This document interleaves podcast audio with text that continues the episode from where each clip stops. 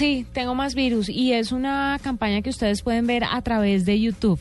Resulta que hay una ONG que se llama Feed a Child, eh, la cual busca concientizar sobre la situación de falta de alimentos que persiste en el continente africano, especialmente con el tema de los niños.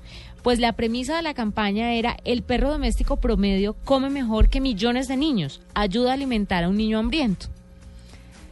El problema de la campaña... Tiene sentido la afirmación, ¿no? Claro, Tiene claro, sentido. tiene todo sentido del mundo. El problema de la campaña es que en el comercial, para promover este, este- esta premisa, lo que hicieron es mostrar a una mujer blanca alimentando a un niño eh, de África, un niño de color. De y color no, negro. ne- negro, de, color re- afrodescendiente o como se le quiera llamar, eh, cada vez que el niño hacía una gracia o se sentaba o se paraba como un perro, la señora le daba un pedacito No. de concentrado, como si fuera un animal.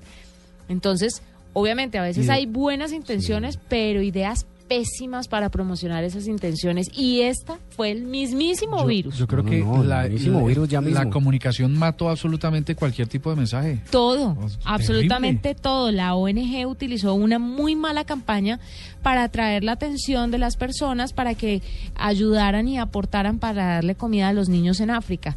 Entonces está siendo súper polémico el video del niño al que alimentan como si fuera un perrito. Citando al chavo, Tenaz. qué bruto, póngale cero. Sí, sí, qué brutos.